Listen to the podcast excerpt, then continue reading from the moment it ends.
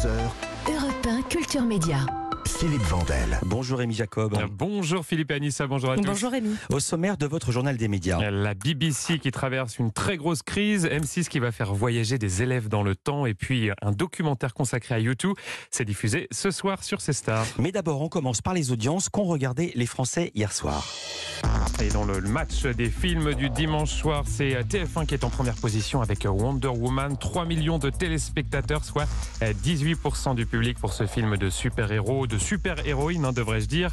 Derrière, on retrouve France 2 avec Get Out, 2,4 millions de téléspectateurs, soit 12,6% de part d'audience pour ce film d'horreur qui avait obtenu en 2018 l'Oscar du meilleur scénario.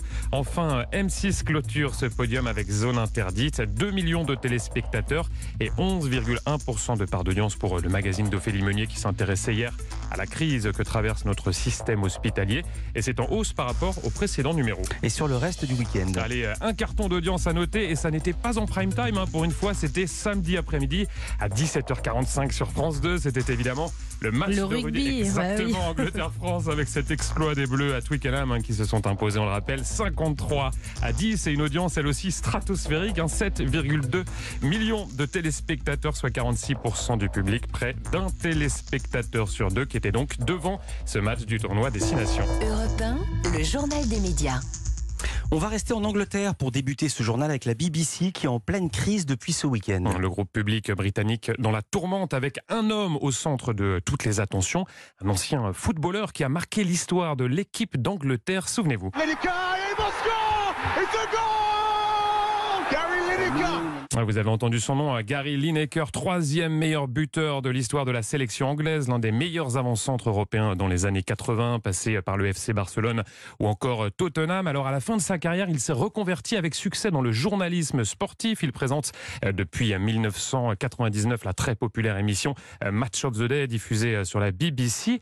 La BBC justement qui l'a suspendu d'antenne vendredi en cause un tweet dans lequel il critiquait vivement la politique migratoire du gouvernement britannique, l'accusant en substance d'utiliser la rhétorique des nazis pour lutter contre l'immigration clandestine.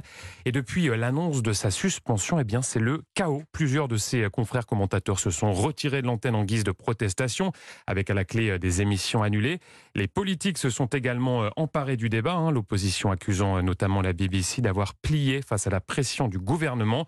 De son côté, le directeur général de la BBC, Tim Davie, a refusé de démissionner, affirmant, je cite, qu'il souhaitait régler la situation dans le calme.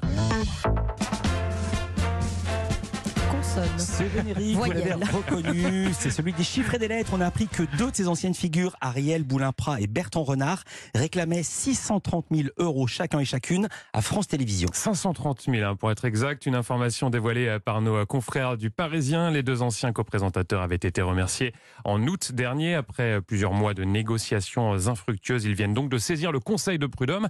Ils dénoncent, je cite, un départ forcé et contraint du programme, un programme auquel ils participaient tout de même depuis respectivement 36 et 47 ans.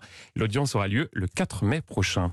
La chaîne LCP, la chaîne parlementaire, des programmes à la dernière minute, une émission. Il s'agissait d'une interview de Kémy Seba réalisée par Yves Tréhard et qui devait être diffusée hier soir. Kémy Seba, c'est un militant euh, franco-béninois accusé par certains d'être un relais de la propagande russe, mais aussi euh, de véhiculer une idéologie antisémite. Sur Twitter, LCP euh, a expliqué que cette décision fait suite à des discussions avec le député Renaissance Thomas Gassillou, également euh, président de la Commission de la Défense nationale et des Forces armées de l'Assemblée nationale. M6 travaille sur un nouveau programme qui va faire voyager des élèves dans le temps. Objectif, découvrir à quoi ressemblait vraiment l'école dans le passé. Alors, il y avait déjà eu le pensionnat de Chavagne, hein, mais là, c'est différent. Il s'agit de l'adaptation d'un format de la BBC baptisé Back in Time. Je vous propose d'écouter les explications de Guillaume Charles, c'est le directeur général des programmes de M6. Il était hier l'invité de l'émission C'est médiatique sur France 5.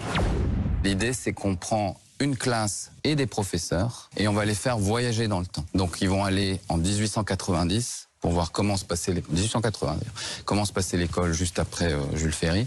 Ils vont aller à 1900 en 1920 pour voir et revivre les conditions de l'école pendant l'entre-deux-guerres. En 1950, quand la mixité s'est ouverte, et dans les années 70-80, euh, pour voir un petit peu, là c'est presque plutôt nous qui l'avons connu, Oui, euh, comment se, se passait l'école à ce moment-là. Guillaume Charles, sur- Guillaume Charles pardon, sur le plateau de ces médiatiques, il a également levé le voile sur une autre émission en préparation. Son concept, aider des Français à changer de travail. hein. Des experts les accompagneront dans leur reconversion. hein. C'est vraiment euh, du coaching à la sauce M6 et ça sera diffusé en prime time. Et vous allez maintenant nous parler, Rémi, d'une radio complètement révolutionnaire. Ah hein, ça se passe aux États-Unis, à Cleveland, plus précisément dans l'État de l'Ohio. Là-bas, vous avez une radio euh, qui a vu le jour, une radio euh, diffusée pour l'instant uniquement sur Internet, avec notamment au micro une animatrice, une certaine Bella, c'est son nom, et vous allez voir, elle est incollable sur les chansons euh, qu'elle diffuse à l'antenne, avec toujours une petite anecdote comme ça glissée à ses auditeurs.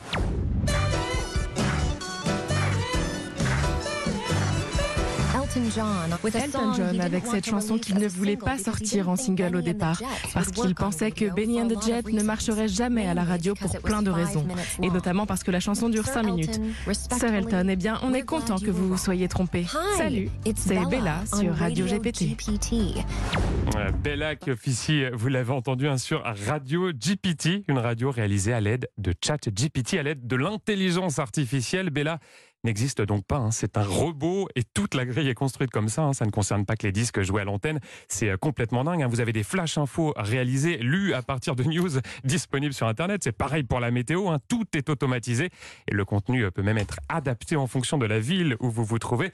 Mais fort heureusement, ça ne remplace pas la chaleur humaine d'un vrai animateur, hein, n'est-ce pas Philippe et Anissa? C'est une très mauvaise idée, franchement. Nous aussi, on a des anecdotes sur euh, les, les disques, hein, on Voilà. vous le dira, sur Ed Sheeran tout à l'heure. hein. Moi, j'en sais rien, je suis un robot.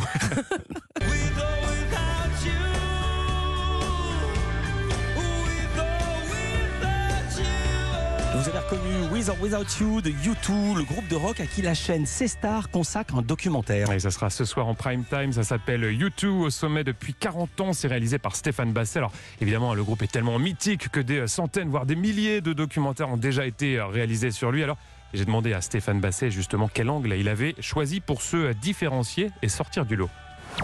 C'est vrai qu'il y a beaucoup de documentaires sur YouTube. Moi, je voulais partir à Dublin sur les traces du groupe parce que YouTube fait partie de ces artistes très identifiés par rapport à leur origine. Et c'est constitutif de leur ADN et de leur longévité aussi. Ça, je l'ai compris en allant sur place, rencontrer les, les, potes d'école euh, ou, les, ou les journalistes qui les ont euh, côtoyés. Donc, le positionnement ou euh, l'originalité de ce documentaire, c'est d'être parti sur place et comprendre leur, j'allais dire, leur irlanditude. Comprendre l'irlanditude de U2, vous découvrirez notamment le témoignage de Dave Feining. C'est une star de la radio hein, là-bas à Dublin. C'est euh, lui qui a réalisé la première interview de U2 avant même la sortie du euh, premier album. Et vous allez l'entendre, il a entre ses mains un joyau, un véritable trésor, mais qu'il ne peut euh, malheureusement pas exploiter. J'ai leur toute première démo qui contient six chansons et aussi leur deuxième. Je pourrais même plus l'écouter. Si j'essaye de passer la cassette, j'imagine qu'elle se désintégrerait. Elle date de 1978. C'est une toute petite cassette sur laquelle Bono a écrit Manager Paul McGuinness, en écrivant mal son nom d'ailleurs. Il y a un dessin au crayon et trois des titres de cette démo ont terminé sur leur tout premier album. Les trois autres démos ont disparu, elles n'ont jamais été publiées. Ça s'appelle U2 au sommet depuis euh, 40 ans et c'est à retrouver ce soir à 21h15 et c'est sur ces stars. Merci beaucoup, Rémi Jacob. À demain pour un nouveau journal des médias. À demain.